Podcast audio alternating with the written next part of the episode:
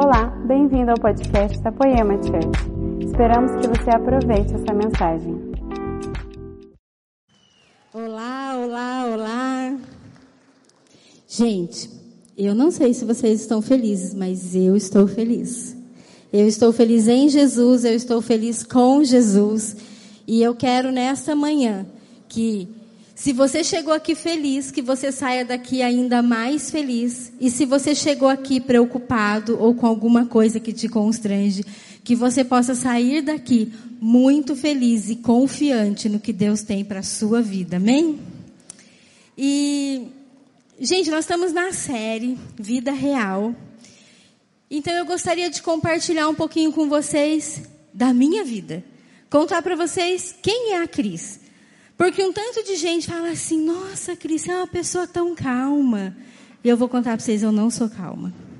Nossa, Cris, você é uma pessoa assim, você passa pelas coisas e, e parece que as coisas não fazem efeito na sua vida. Eu falo, gente, é um turbilhão dentro de mim, igual dentro de vocês. Mas existe uma palavra que Deus colocou no meu coração quando eu tinha 16 anos, quando eu me converti ao Senhor. E essa palavra é que me sustenta.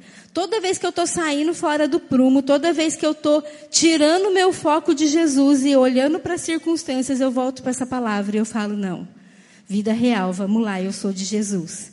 E então, isso me traz paz. E então, isso me traz segurança. Agora, gente, Todo mundo tem problema no momento da vida. Todo mundo passa por situações difíceis no momento da vida. Talvez este não seja o seu momento hoje. Talvez hoje a sua vida esteja boa, ou pelo menos melhor do que ontem. Mas todos nós passamos por situações complicadas. Sabe por quê? Porque isso é uma promessa bíblica. Está escrito lá, ó, no mundo tereis aflições, mas tende bom ânimo. Eu venci o mundo. Gente, por muito tempo essa palavra me incomodou, sabe? Porque eu falava assim, Jesus, o Senhor é muito doido. Como que no momento de luta, no momento de aflição, eu vou ter bom ânimo? Num, uma coisa não cabe dentro da outra, Jesus. Uma coisa não, não funciona, não dá para andar junto. Sabe quando o Senhor fala assim, andarão dois juntos se eles estiverem de acordo? Então assim, ó, bom ânimo e aflição não anda junto, Jesus. Mas gente, conforme eu fui verdadeiramente entregando a minha vida para Jesus, eu descobri que é possível ter bom ânimo, mesmo nos dias de luta. É possível dar glória a Deus, mesmo quando as coisas não acontecem como nós esperamos é possível exaltar ao nome do Senhor, mesmo quando as coisas não estão exatamente como nós gostaríamos. Nós podemos.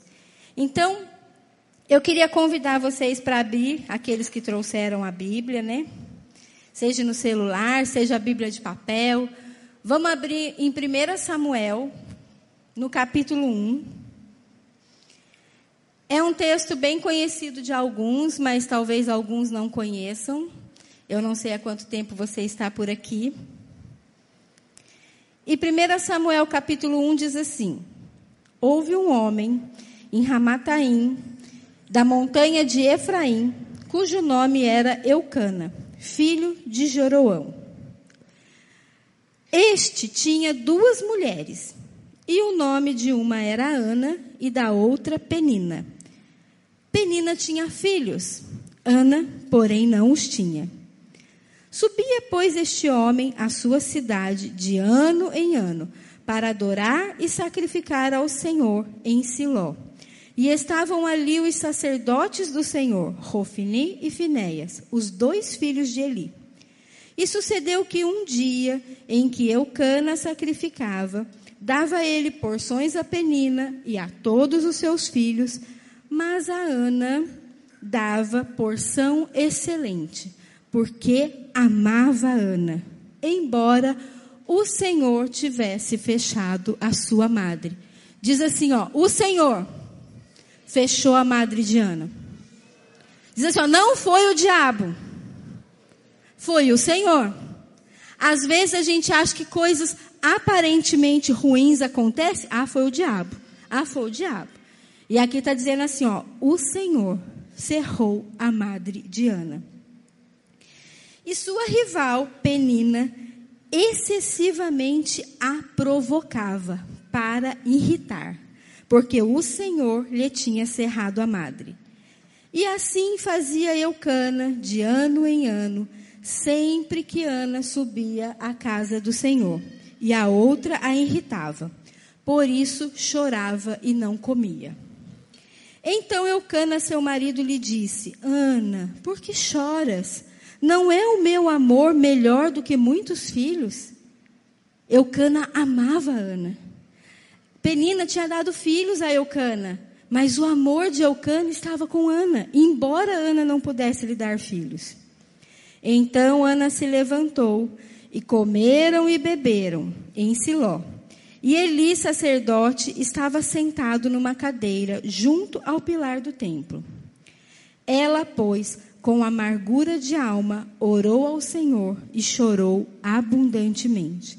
E fez um voto dizendo: Senhor dos exércitos, se benignamente atentares para a minha aflição, se lembrares da tua serva e não te esqueceres, a tua serva deres um filho homem, ao Senhor o darei todos os dias da sua vida, e sobre a sua cabeça não passará navalha.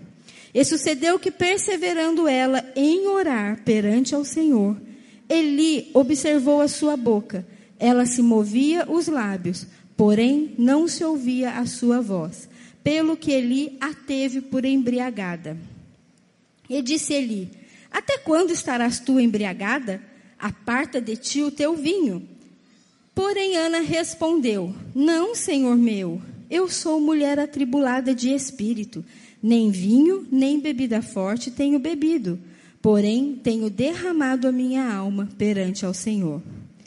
Não temas, pois, a tua serva por filha de Belial, porque da multidão dos meus cuidados e do meu desgosto tenho falado até agora. Então ele respondeu: Vai em paz, e o Deus de Israel conceda a petição que fizeste. Gente, eu não vou falar aqui sobre a esterilidade de Ana. E eu também não vou falar aqui do amor que Eucana tinha por Ana. Mas eu quero conversar com vocês um pouquinho sobre Penina. Porque foi essa a palavra que Deus falou comigo lá atrás. Sabe, quando eu me converti, eu ouvia muitas provocações. Eu tinha 16 anos. E eu ouvia provocações das famílias, dos parentes, dos amigos que eu deixei de funcionar no meio deles. E quando algo ruim acontecia, quando algo ruim vinha sobre a minha vida, eu ouvia: Nossa, mas você não vai na igreja? Nossa, mas você não é de Deus? E quando eu fazia algo errado, gente, porque nós somos falhos, eu continuo sendo ser humano, sou falha, às vezes eu erro. Nossa, Cris, mas como é que você faz uma coisa dessa? Você não é mulher de Deus? Como que você tem uma atitude dessa? E, gente, eu fui muito provocada em muitas áreas da minha vida. Mas quando eu li essa palavra, eu falei assim: Jesus, foi o Senhor quem encerrou a madre Diana, não foi o diabo. E eu tenho aprendido que tudo que o Senhor faz, o Senhor tem um propósito. O Senhor não faz nada à toa, o Senhor é intencional. Então, de verdade, me ensina a viver com essas provocações. Me ensina a prosseguir sem tirar o meu olhar do foco, sem tirar o meu olhar do alvo. E eu fui orando ao Senhor, e eu fui buscando ao Senhor. E eu fui aprendendo com Ana e Penina. Gente, eu não vejo Penina como uma mulher ruim na vida de Ana, sabe? Eu acho que Penina, aqui a palavra diz assim, que Penina excessivamente provocava Ana. Gente, não era uma provocaçãozinha. Ela excessivamente provocava Ana. Mas Penina, com toda aquela provocação, ela empurrava Ana em direção ao propósito dela. Talvez se Penina não tivesse provocado Ana, Ana não tivesse chorado amargamente aos pés do Senhor, clamando por Samuel. Talvez se Penina não tivesse provocado Ana, Ana não teria feito um voto de entregar Samuel aos cuidados do Senhor. E Samuel talvez não fosse o sacerdote, talvez não fosse o profeta. Penina, com toda aquela provocação, ela direcionou Ana para o propósito dela. E nós precisamos nos posicionar assim. Nós precisamos entender que a partir do momento que nós entregamos nossa vida para Jesus, o diabo perdeu. Não há mais nada que o diabo possa fazer na nossa vida, a não ser que Deus permita. E se Deus permitiu que algo ruim sobreviesse sobre nós, ele tem um propósito. Ele tem uma intenção. Ele tem um porquê. E nós temos dois caminhos a seguir. A primeira coisa, gente, quando algo de ruim vem sobre a minha vida, eu corro o meu secreto, eu dobro o meu joelho, eu falo, Senhor, sonda meu coração. Senhor, eu estou em pecado. Existe algum caminho mal em mim? Existe algo que o Senhor queira tratar? Eu preciso me arrepender de algo que eu não estou lembrando? Se o Senhor me aponta algo, rapidamente eu corro para o arrependimento, gente. Falo, Jesus, que brote um arrependimento sincero de dentro de mim.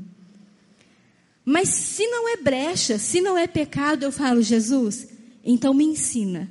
O que, que eu preciso aprender com essa lição? Sabe, gente, igual o videogame, que para passar para a próxima fase a gente, a gente tem que enfrentar um gigante maior? Assim é a nossa vida. As provações, as perseguições, as peninas da nossa vida, elas são só para que a gente possa passar para a próxima fase. Só para que a gente possa ser esticado um pouquinho mais, para que a gente cresça um pouquinho mais, para que a gente amadureça um pouquinho mais, para que a gente possa mudar de nível, para que a gente possa ir a um nível mais profundo com Jesus. Queridos, é, aqui, quando, quando Penina começa a provocar Ana, a palavra diz que Ana se amargurou profundamente e que ela chorava e não comia.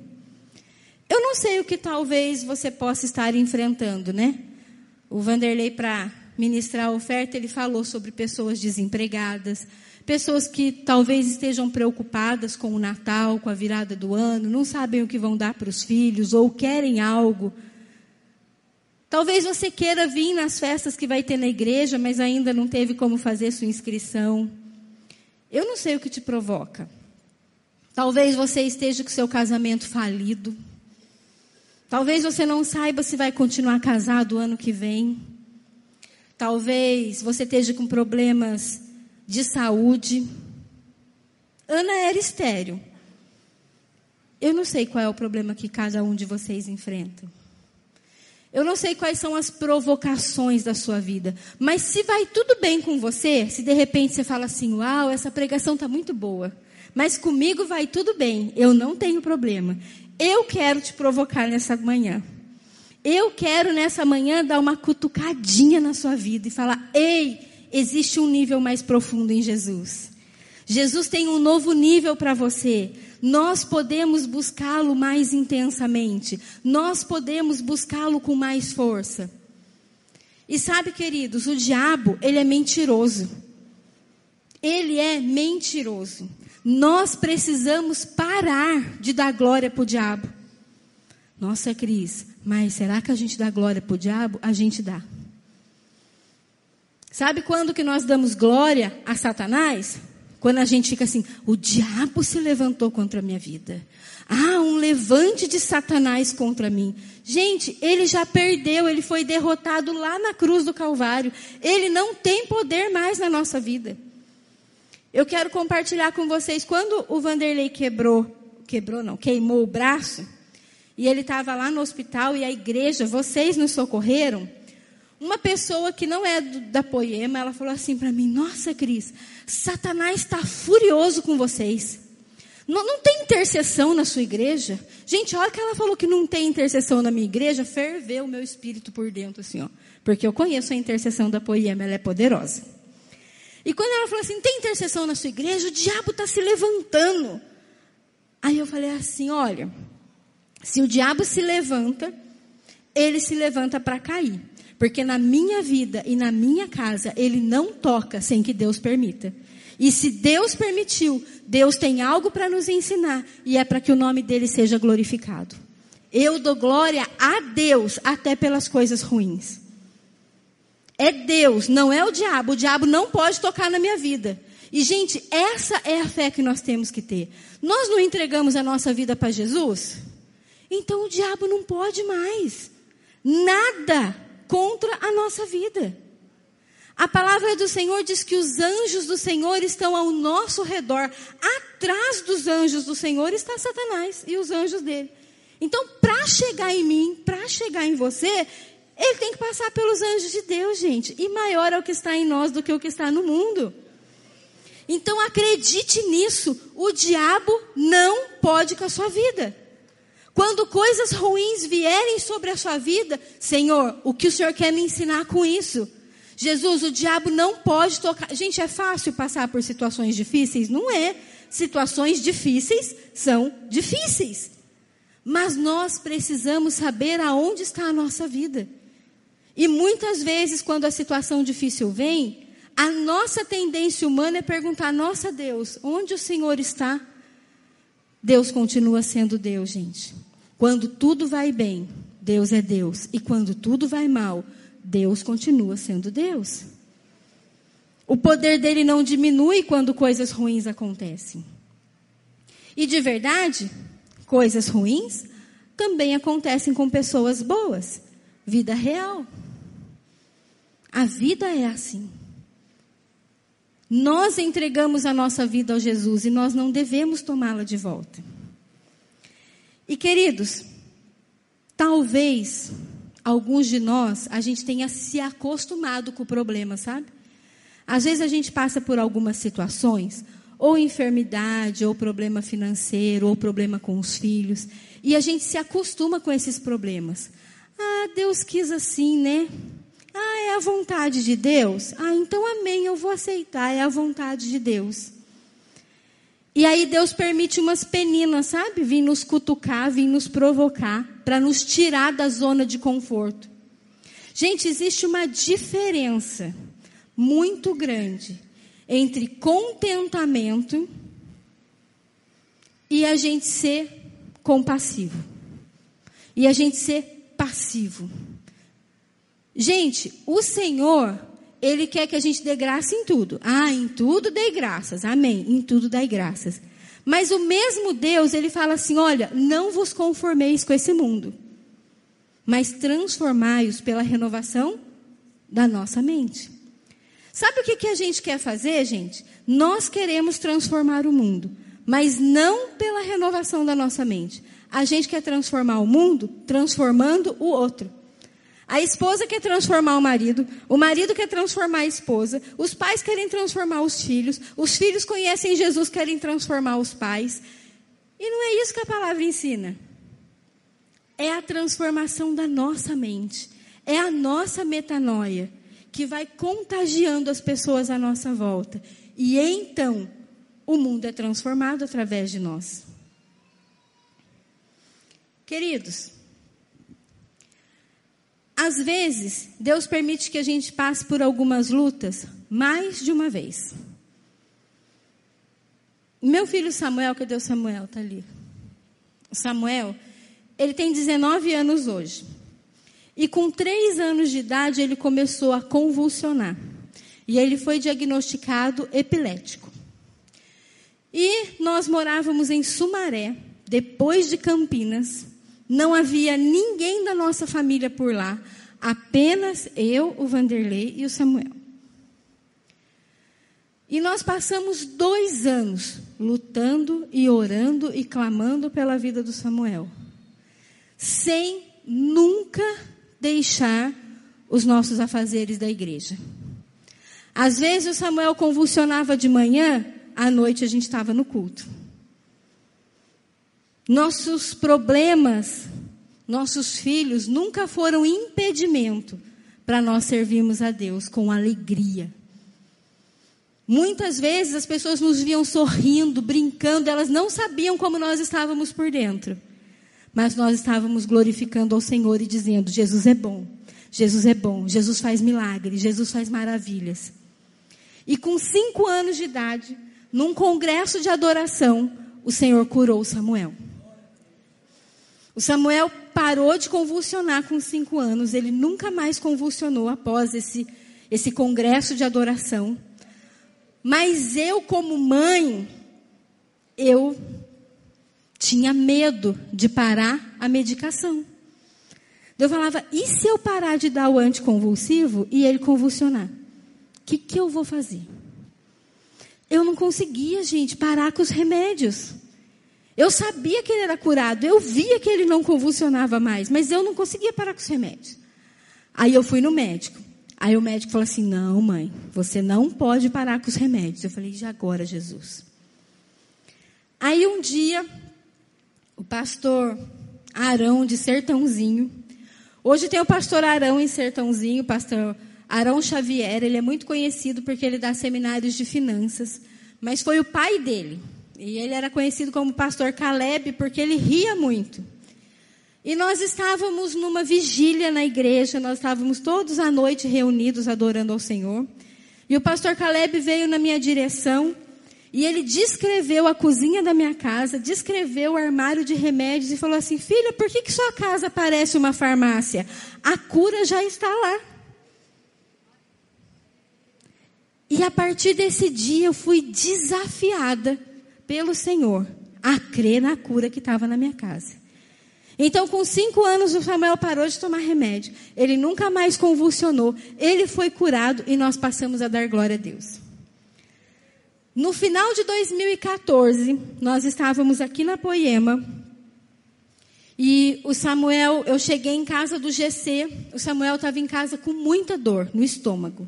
E ele falou: Mãe, minha barriga está doendo, está doendo eu levei o Samuel no pronto-socorro e eles deram uma medicação no Samuel, que eles deram numa dosagem muito alta pelo peso que ele estava.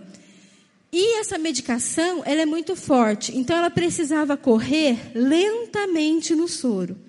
E eu não sei, né, quem errou ali, mas eu sei que essa medicação correu muito rápido. Em menos de cinco minutos, ele já tinha tomado meio frasco do soro com a medicação e ele começou a convulsionar por causa da medicação. Dez anos depois da última convulsão, por causa de uma medicação, ele voltou a convulsionar. Naquela noite, gente, naquele pronto-socorro, quando os médicos falaram assim para mim: olha, nós vamos levá-lo para o regional porque ele precisa de uma tomografia urgente. E eu amém, estava confiante ao Senhor, correndo. Quando eu entrei na sala que o Samuel estava, que os médicos me permitiram entrar, eu não conheci o meu filho. O Samuel estava com os dois olhos virados para trás, a língua caída de lado, babando. Ele não ouvia, ele não nos respondia, ele não estava ali. E eu falei, Jesus, o Senhor não cessou a minha hemorragia com sete meses de gestação, não curou Samuel com cinco anos de idade da epilepsia para levar ele agora. Eu não acredito nisso. Senhor, me tira logo desse vento, porque eu não quero passar por isso. E nessa época, a pastora Aline, esposa do pastor Dezão, estava grávida do Samuel dela. E o Dezão era líder do meu Samuel.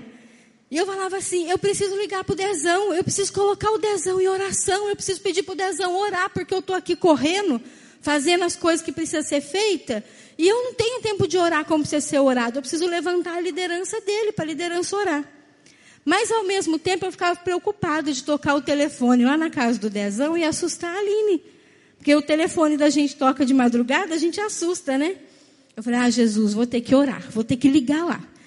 E eu liguei para o Dezão, o Dezão começou a clamar lá na casa dele e eu correndo com Samuel no hospital. Quando o Samuel voltou, graças a Deus, né? Ele voltou à consciência, ele voltou ao entendimento. Perfeito, glória a Deus. Aí os médicos descobriram algo lá na cabeça dele que a gente nunca tinha visto. E os médicos falaram assim: Ah, mãe, o que aconteceu com o remédio foi só um, uma coincidência. Porque o Samuel é epilético. Gente, naquela hora, eu estava sendo provocada por Penina. Naquela hora tinha alguém me cutucando, sabe? E eu falei assim: Ah, é, doutor? É, seu filho é epilético. Aí eu falei assim: Jesus, eu contemplei a cura por 10 anos. Satanás é mentiroso. E o Senhor já fez uma vez, o Senhor pode fazer de novo. O Senhor já manifestou teu milagre uma vez, o Senhor pode fazer de novo. O meu filho nasceu para a sua glória, o meu filho nasceu para fazer diferença na geração dele, e eu não aceito esse diagnóstico. Queridos, nossa casa, o Dezão, o Brunão da Camila, nós oramos e guerreamos contra esse diagnóstico por mais três anos. E o Samuel nunca mais convulsionou. Ele só convulsionou aquela vez com remédio e ele não convulsionou mais. Mas os médicos queriam que ele voltasse a tomar anticonvulsivo. E ele dizia: Mãe, não quero tomar. Eu falava: Filho, vamos tomar. E aí ele começou a tomar anticonvulsivo novamente. Porque os exames apresentaram algo, então ele começou a tomar medicação. Gente, eu não estou aqui falando contra a medicação e nem contra os médicos. Eles são bênção de Deus na nossa vida. Eles são instrumentos de Deus para nos trazer cura, para restaurar a nossa saúde quando nós estamos doentes. Deus abençoe os médicos da nossa nação. Que todos eles estejam voltados ao Senhor. Que eles ouçam ao Espírito Santo de Deus.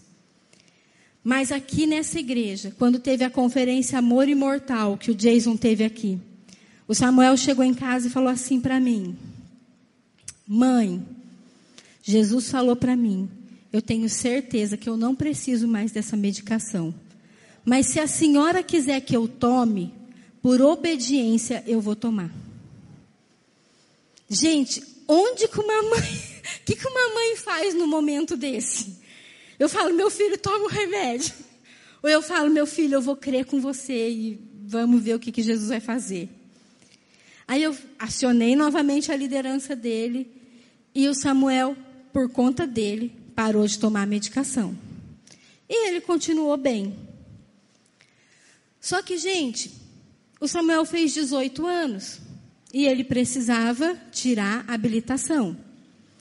E uma pessoa epilética, ela pode tirar a habilitação, mas ela sai com uma ressalva na carteira de habilitação. Porque sai escrito que ela é epilética, que ela toma remédio controlado, que ela não pode beber, essas coisas todas. E aí eu falei assim, Jesus, que seja manifestado na terra aquilo que já está consumado no céu. Que a, que a terra ateste aquilo que o céu já decretou. Eu sei que o meu filho é curado. E eu não quero um laudo dizendo que ele não é curado. Eu sei que o Senhor já curou. Eu creio na cura. E aí nós voltamos no médico, gente, porque nós precisamos fazer tudo certinho, conforme manda a lei.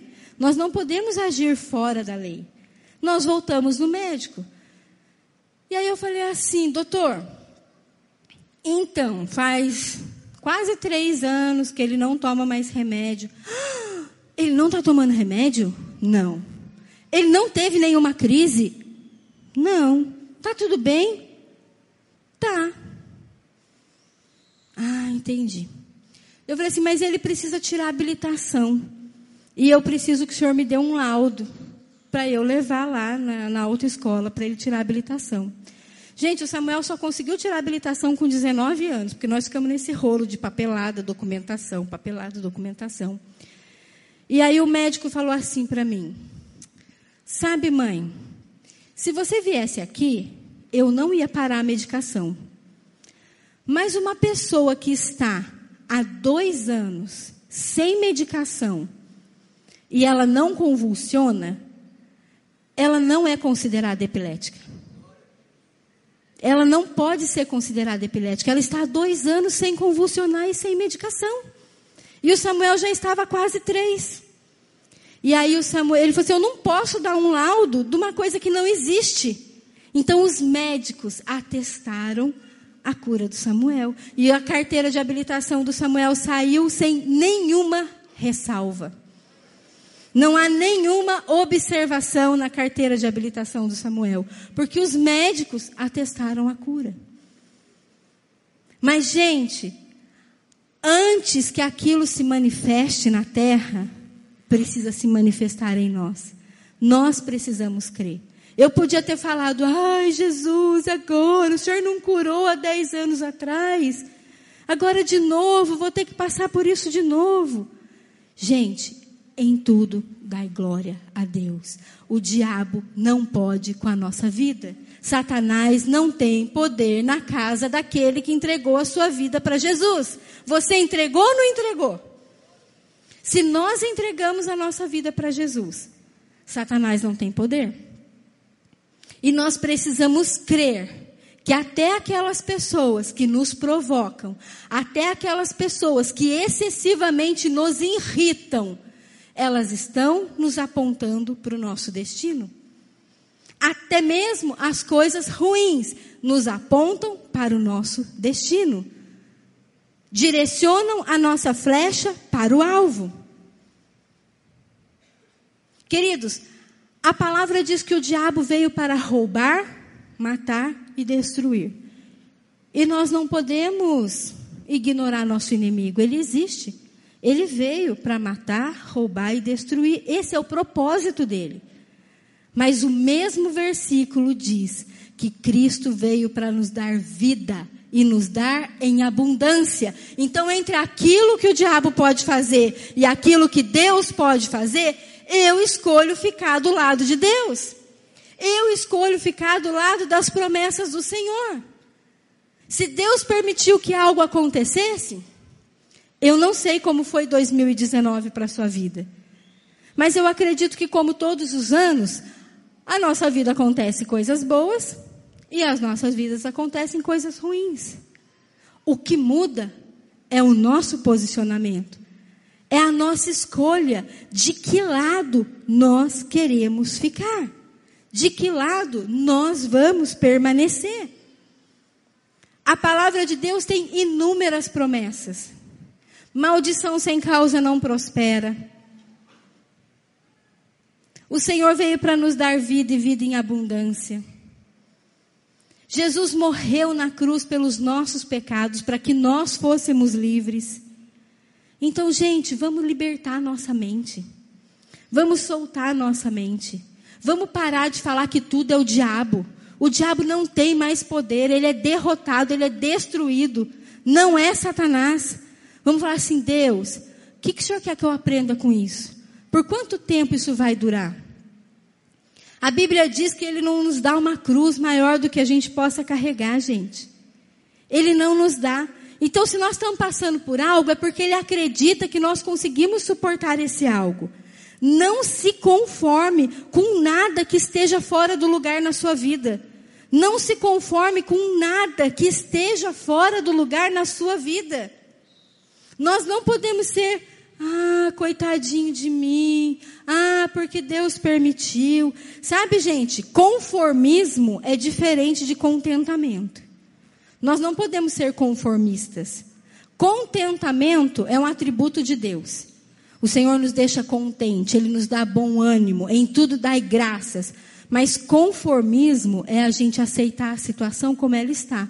E nós não podemos ser conformistas. Nós damos glória a Deus, mas nós vamos dar passos em direção à transformação. Senhor, muda minha mente. Senhor, muda meu entendimento. Me ajuda a ver essa situação como o Senhor está vendo. Jesus, me ajuda a contemplar a vitória lá no final. Gente, é por isso que as pessoas falam assim: Nossa, Cris, você é tão calma.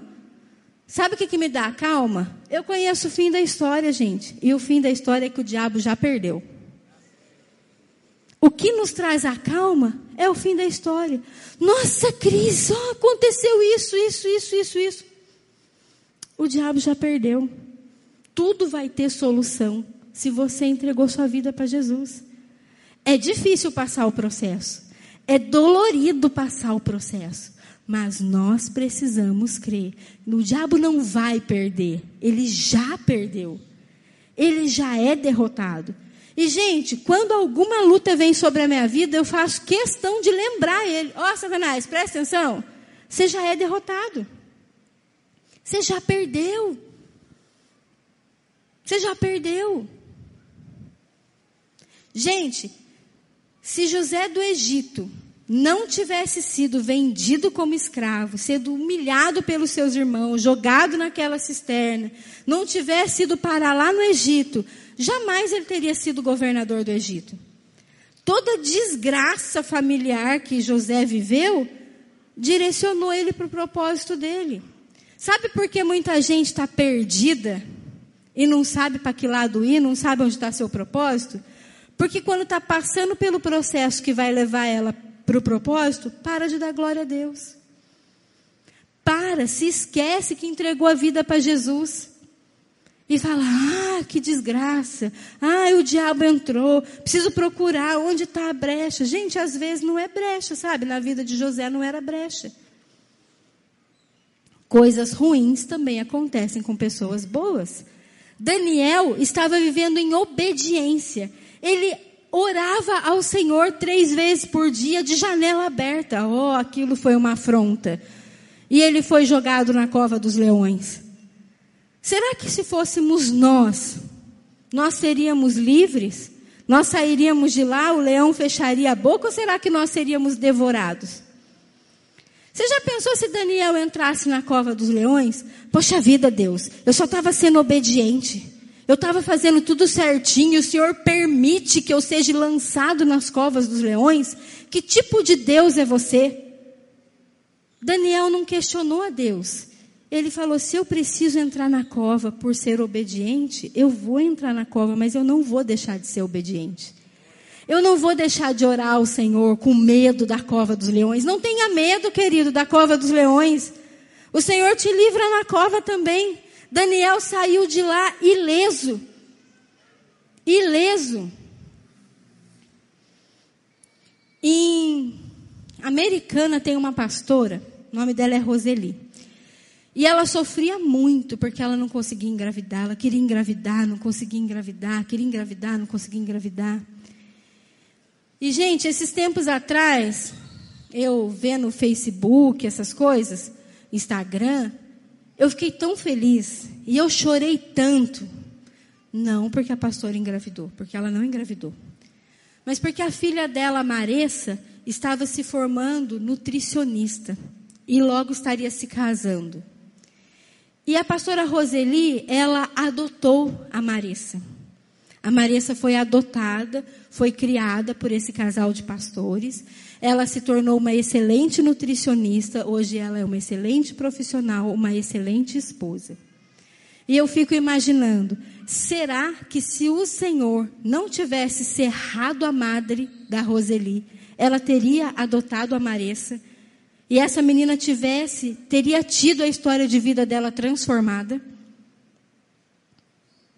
Será que se ela tivesse filhos naturais, essa menina hoje seria a excelente nutricionista que ela é? E às vezes a gente fica lamentando ao Senhor e foge do nosso propósito. E foge do nosso propósito. A história dessa mulher foi completamente transformada. Gente, nós temos aqui, ó, eu só disse história de longe e falei a minha história. Mas nós, poemeiros, precisamos ser gratos à vida do pastor José e da pastora Cida. Eles aceitaram a Jesus com uma filha no leito de enfermidade. Deus permitiu que eles passassem por um tamanha provação. Gente, por mais que a gente possa conhecer a história deles, e que a gente muitas vezes fala, nossa Jesus, foi difícil, né? Só eles sabem o que eles passaram. Mas tudo que eles passaram apontou a flecha do Leandro para quem o Leandro é hoje. E ó, o tamanho da nossa igreja. Eles foram provocados por Penina. A fé deles foi provocada. Mas olha o tamanho da vida que foi gerada. Eu e você fazemos parte dessa igreja. Porque aquele casal sofreu e chorou aos pés do Senhor.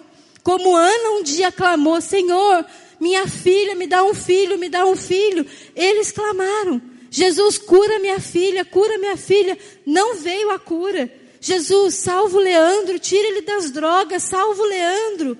E olha onde nós estamos hoje. Será que se nós passássemos pela mesma história que eles passaram, nós permaneceríamos no Senhor? Ou será que nós desistiríamos?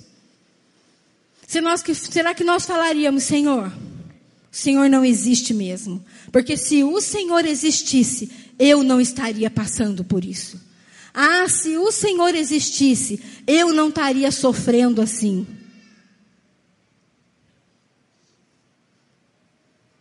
Queridos, o nosso sofrimento só vai ser para nossa destruição se nós nos esquecermos de quem é o nosso Deus.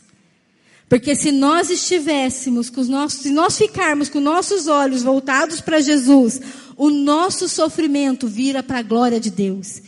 A nossa derrota se transforma em vitória e o nome do Senhor é glorificado pela minha e pela sua vida. Nós podemos ser mais do que vencedores se nós nos posicionarmos como vencedores. Sabe, gente, a gente precisa parar de ser mimimi. Lembra da série Mimimi Church? A gente tem que parar de ser mimimi e ficar, ai, se fulano fosse, nossa, como é que fulano faz isso? Não é de Deus? Gente, deixa de ser mimimi. Passa a ser um arquiteto cultural que quer transformar a sociedade, que quer transformar a família, transformar o mundo. Vem para a vida real e começa a manifestar a glória de Deus. Gente nos provocando vai ter todo dia. Gente para falar mal de nós tem todo dia, mas nós precisamos saber onde está a nossa fé. Nós estamos no Senhor. Coisas boas acontecem, glória a Deus. Coisas ruins acontecem, glória a Deus. O Senhor continua sendo Deus na minha e na sua vida. Ou nós entregamos a nossa vida para Jesus de uma vez, ou não tem por que a gente se reunir aqui todos os domingos. Isso aqui não é uma festinha, não é um clube social, não é uma reunião de amigo. Nós estamos aqui em família para adorar o nosso Deus. Então, ou nós declaramos que só o Senhor é Deus e cremos nele de todo o nosso coração, ou não tem por que nós estarmos aqui no domingo de manhã. O que fazer na igreja se a gente, no dia a dia, na vida real, a gente não praticar a nossa fé? O que, que eu vou fazer na igreja se eu não praticar a minha fé ali, na minha luta diária? No meu problema com a vizinha, no carro que quebrou? O que vai ser de mim? A fé, como diz Hebreus 11, ela é o firme fundamento daquilo que a gente espera e daquilo que a gente não vê. Então, ou nós acreditamos naquilo que nós ainda não estamos vendo, ou nós não temos fé. É muito fácil, gente, dizer que nós somos pessoas de Deus quando tudo vai bem. Mas quando na vida real alguma coisa sai fora do lugar, é que a nossa fé é provada. É que a nossa fé é testada e é onde nós vamos para um nível mais profundo. Então, nessa manhã, eu queria desafiar vocês. Desafiar vocês a embora ter bom ânimo diante das aflições, não ficar passivos a ela, não aceitar todas as aflições, mas fazer como Ana. Ana foi aos pés do Senhor. E, gente, Ana passou por uma coisa que talvez eu não passaria. Sabe, Ana estava ali, ó, chorando ali nos pés do Senhor. E a Bíblia diz que o sacerdote Eli estava assim, ó, só olhando. Só olhando. E eu sei de gente aqui nessa casa que falou assim: Nossa, eu estava me acabando de orar ali, o pastor nem para impor as mãos sobre mim. E ele estava assim, sabe? Ana estava se acabando de chorar ali e ele estava olhando. E, gente, pior ainda. Ele olhou para Ana e falou assim: Mulher, você está bêbada? Você bebeu? Porque sua boca está aí se mexendo, aí não sai som nenhum. Você já pensou, gente, se nós fôssemos mal interpretados por alguém que a gente considera superior a nós? A gente falaria assim, nossa, mas não é de Deus. Onde está o espírito de revelação? Será que Deus não mostrou para ele que eu estou sofrendo? Ana foi humilhada até pelo sacerdote, gente. Tem noção? Mas em momento algum, a palavra diz que Ana se ofendeu com aquilo. Ana disse assim: Senhor, não me tome como filha de Bilial. Eu estou com amargura de alma. Então ele falou para ela: Ah, então vá, que a sua petição seja aceita diante de Deus, vá em paz. E Ana foi crendo naquilo. Mas Ana fez o mais difícil, sabe, gente? Porque Eli, ele não foi bom pai. A palavra nos ensina no texto de Samuel que Rofini e Finéias, eles não estavam no caminho do Senhor. Eles se desviavam, eles usavam das ofertas que o povo deixava aqui no altar para ficar com prostitutas para fora do templo. Rofini e Finéias não eram leais ao Senhor. Eli falhou na criação de Rofini e Finéias. Gente, quem aqui é pai e mãe? Levanta a mão. Quem tem filhos? Você entregaria o seu filho para alguém que não soube criar nem os filhos biológicos criar o seu? Você entregaria seu filho para alguém que pôs a perder, talvez, não foi um bom governante dos seus próprios filhos? Eu não entregaria os meus. Sabe por que, que Ana entregou o filho dela ao sacerdote Eli e ele foi criado no templo e ele se tornou o sacerdote Samuel? Porque Ana não entregou o filho dela para Eli. Ana consagrou o filho dela ao Senhor. Ana não confiou que Eli fosse ser um bom pai para o filho dela. Ela confiou o filho dela ao Senhor. Embora estivesse ali sob os cuidados de Eli. Nós precisamos confiar a nossa casa ao Senhor. Todos os dias da nossa vida. O profeta Samuel ungiu Saul, ungiu Davi, foi um grande homem de Deus. Mas porque Ana, sua mãe, um dia foi provocada. Um dia ela não aguentou mais as humilhações da sua rival. E eu queria te convidar nessa manhã. Eu queria chamar o louvor, que eu estou terminando. E eu queria te convidar nessa manhã a verdadeiramente depositar a sua fé em Jesus. A verdadeiramente colocar a sua vida no altar de Jesus a não ter medo das aflições, a não ter medo das lutas, a não ter medo das tempestades, porque nós consagramos a nossa vida ao Senhor e Ele continua sendo Deus. A não ter medo das coisas ruins que possam vir, porque nós consagramos a nossa vida ao Senhor e Ele continua sendo Deus. Nós não somos dessa terra, nós somos peregrinos nessa terra, então nós precisamos andar como cidadãos do céu. Mesmo quando tudo possa parecer difícil, mesmo quando as coisas estejam fora do lugar, eu confio em Deus. Ele é o meu Deus. O diabo é perdedor. Ele não pode com a nossa vida, porque o Senhor é o nosso Deus. Queridos, se coloquem de pé. Senhor, nós queremos te exaltar nessa manhã.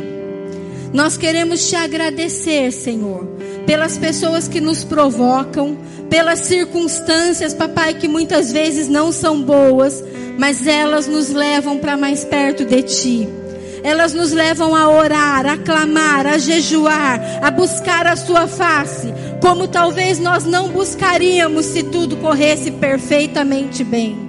Senhor, nós queremos te agradecer pelas pessoas que nos provocam, mas que nos levam para mais perto de Ti.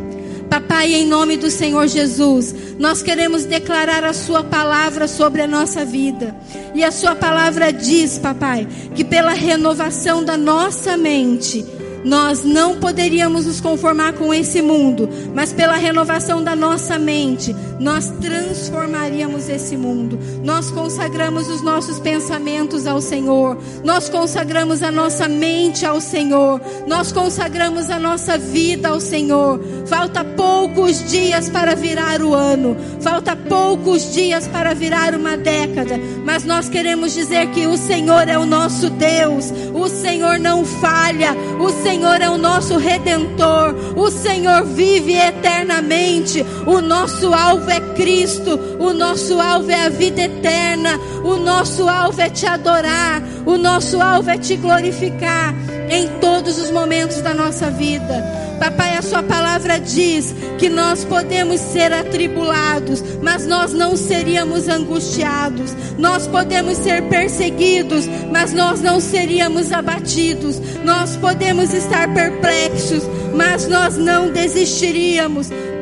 Em nome do Senhor Jesus, renova a nossa fé em Ti, renova a nossa confiança em Ti. Papai, a Sua palavra diz que a fé vem pelo ouvir e ouvir a palavra de Deus. Que essa palavra que foi ministrada nessa manhã venha gerar fé nos nossos corações, venha gerar em nós e através de nós uma fé que vai além do nosso entendimento. Pai, em nome do Senhor Jesus, eu consagro a mente, o pensamento, a minha mente, o meu pensamento e a mente e o pensamento de cada pessoa aqui presente.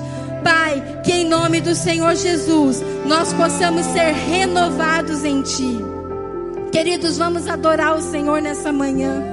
Vamos dizer que Ele é o nosso Deus que nós confiamos nele quando tudo vai bem e nós continuamos a confiar quando as coisas não estão tão bem. Ele é o nosso Deus, ele é o nosso Senhor. Até que tudo seja como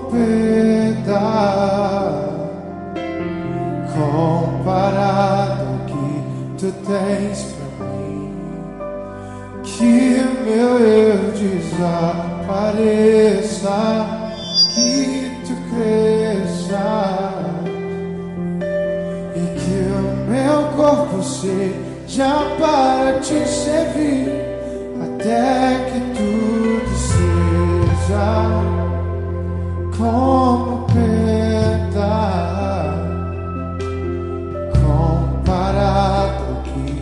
tu tens por mim. Que o